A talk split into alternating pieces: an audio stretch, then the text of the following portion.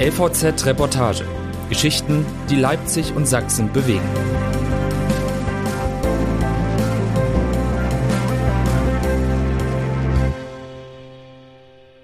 Vom Leben auf der Straße von Marc Daniel.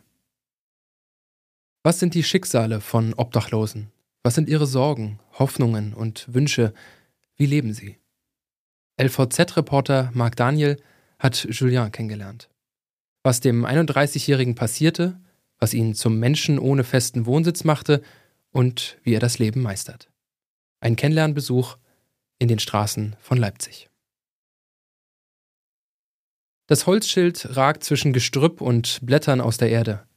Hier ist Eden, steht da in weißer Schnörkelschrift.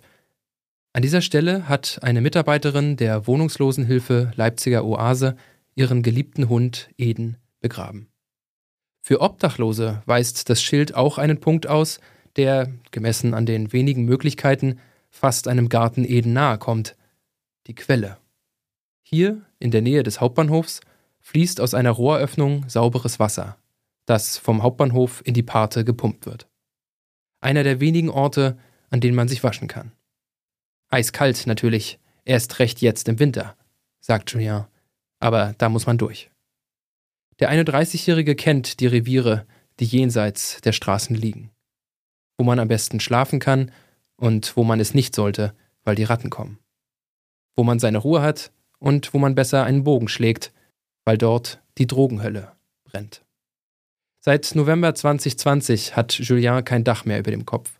Es passierte Knall auf Fall. Die eigene Wohnung hatte er gekündigt, um mit der damaligen Freundin zusammenzuziehen, doch kurz zuvor kam es zum Streit, der eskalierte.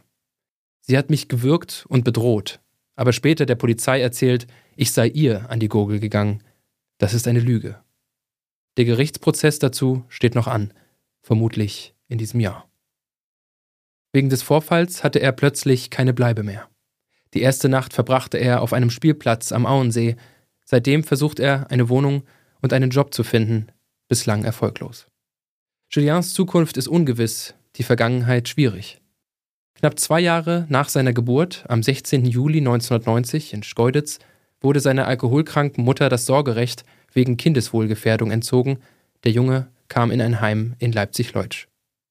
Warum er mit fünf Jahren in eine Unterbringung nach Großpösnal wechselte, weiß er nicht mehr. Nur noch, dass er sich in dem Alter beide Beine brach, weil er Superman und Batman gesehen hatte, zusammen mit seinem Teddy ebenfalls fliegen wollte und aus dem Fenster sprang. 1997 konnte Julien zu seiner damals trockenen Mutter zurück. Der Versuch scheiterte, weil sie rückfällig wurde und erneut verwahrloste. Also wieder über Jahre in ein Kinderheim, dazwischen ein missglücktes Dreivierteljahr bei einer Pflegefamilie. Zitat, ich habe mich einfach nicht wohlgefühlt. Als junger Erwachsener lebte Julien in einer Jugend-WG, driftete immer öfter ab, hing mit Kriminellen am S-Bahnhof Gohles rum, trank viel, trieb Geld durch Androhung von Prügel ein, wurde bei Diebstählen sowie Fahren ohne Führerschein erwischt. Mehrmals kam er in den Knast. Insgesamt über vier Jahre lang. Allerdings gab es auch Phasen, in denen vieles funktionierte. Durch eine Langzeittherapie bekam Julien das Alkoholproblem in den Griff und einen Job bei einer Umzugsfirma, arbeitete später auf Montage, zuletzt im Gartenlandschaftsbau. Bis zum dramatischen Crash mit seiner Freundin, der ihn nicht nur obdachlos machte, sondern auch haltlos und nachdem er eine Paranoia entwickelte. Inzwischen findet sich Julien in seiner neuen Situation zurecht. Dafür musste er viel lernen. Geld, Rucksack, Schlafsack oder Handy wurden ihm gestohlen. Mittlerweile weiß er, wem er misstrauen und welchen Ton er anschlagen muss. Erlebt man ihn, wie er in der Bahnhofsmission angesprochen, gegrüßt oder um Rat gefragt wird, wird klar, in der Obdachlosenszene hat sich Julien einen Status erarbeitet, wird respektiert. Auch weil man weiß, dass der junge Mann, wenn es sein muss, in der Lage ist, zu körperlichen Argumenten zu greifen. Ab und zu gibt's Konflikte in der Mission. Wenn die zu heftig werden, holt mich schon mal das Personal. Die Räume der Caritas hinten an der Westseite gehören zu seinen Ankerpunkten. Hier gibt's immer einen Kaffee und das Team ist klasse, sagt er. Zu seinen Lieblingsorten zählen die, an denen er Weite spürt und Freiheit. Zum Beispiel das oberste Deck des Parkhauses nebenan, wo der Wind weht und der Blick über die Stadt schweifen kann. Als wir uns dort zum Gespräch treffen, hält sich im Treppenhaus ein Mann gerade eine Spritze an die Vene. Passiert hier regelmäßig, sagt Julien. Später bemerkt er, das sind Sachen, die kriegt ihr normalen Menschen nicht mit. Ein Satz, der wertfrei rüberkommt, von einem Mann, dem man sein als unnormal geltendes Leben nicht ansieht. Mir ist wichtig, dass ich gepflegt aussehe, betont er. Ich habe keine Lust, in Schubladen gesteckt zu werden. Die meisten von euch ignorieren uns und denken, wir sind alle mit Drogen vollgepumpt. Aber das ist falsch. Er selbst bezeichnet sich als Teilzeitkonsument von diversem Zeug, trinkt Bier, aber nicht im Übermaß. Julien ist ein sehr eigener Typ, Raubein mit sozialer Intelligenz. Macht gelegentlich auf dicke Hose, ist aber gleichzeitig aufmerksam und feinsinnig. Freundlich auf die rustikale Art. Hinter der harten Schale ist Julien ein Lieber, bestätigt Michelle von Gritzmaler, Sozialarbeiterin in der Bahnhofsmission.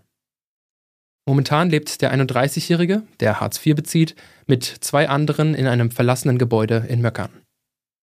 Auch wenn der Frühling einen Intermezzo gegeben hat, ist es nachts noch empfindlich kalt. Um trotzdem Innentemperaturen im zweistelligen Bereich zu haben, nutzen die drei eine Tontopfheizung. Mehrere Teelichte werden unter einen umgedrehten Tontopf gestellt und geben so Wärme an den Raum ab.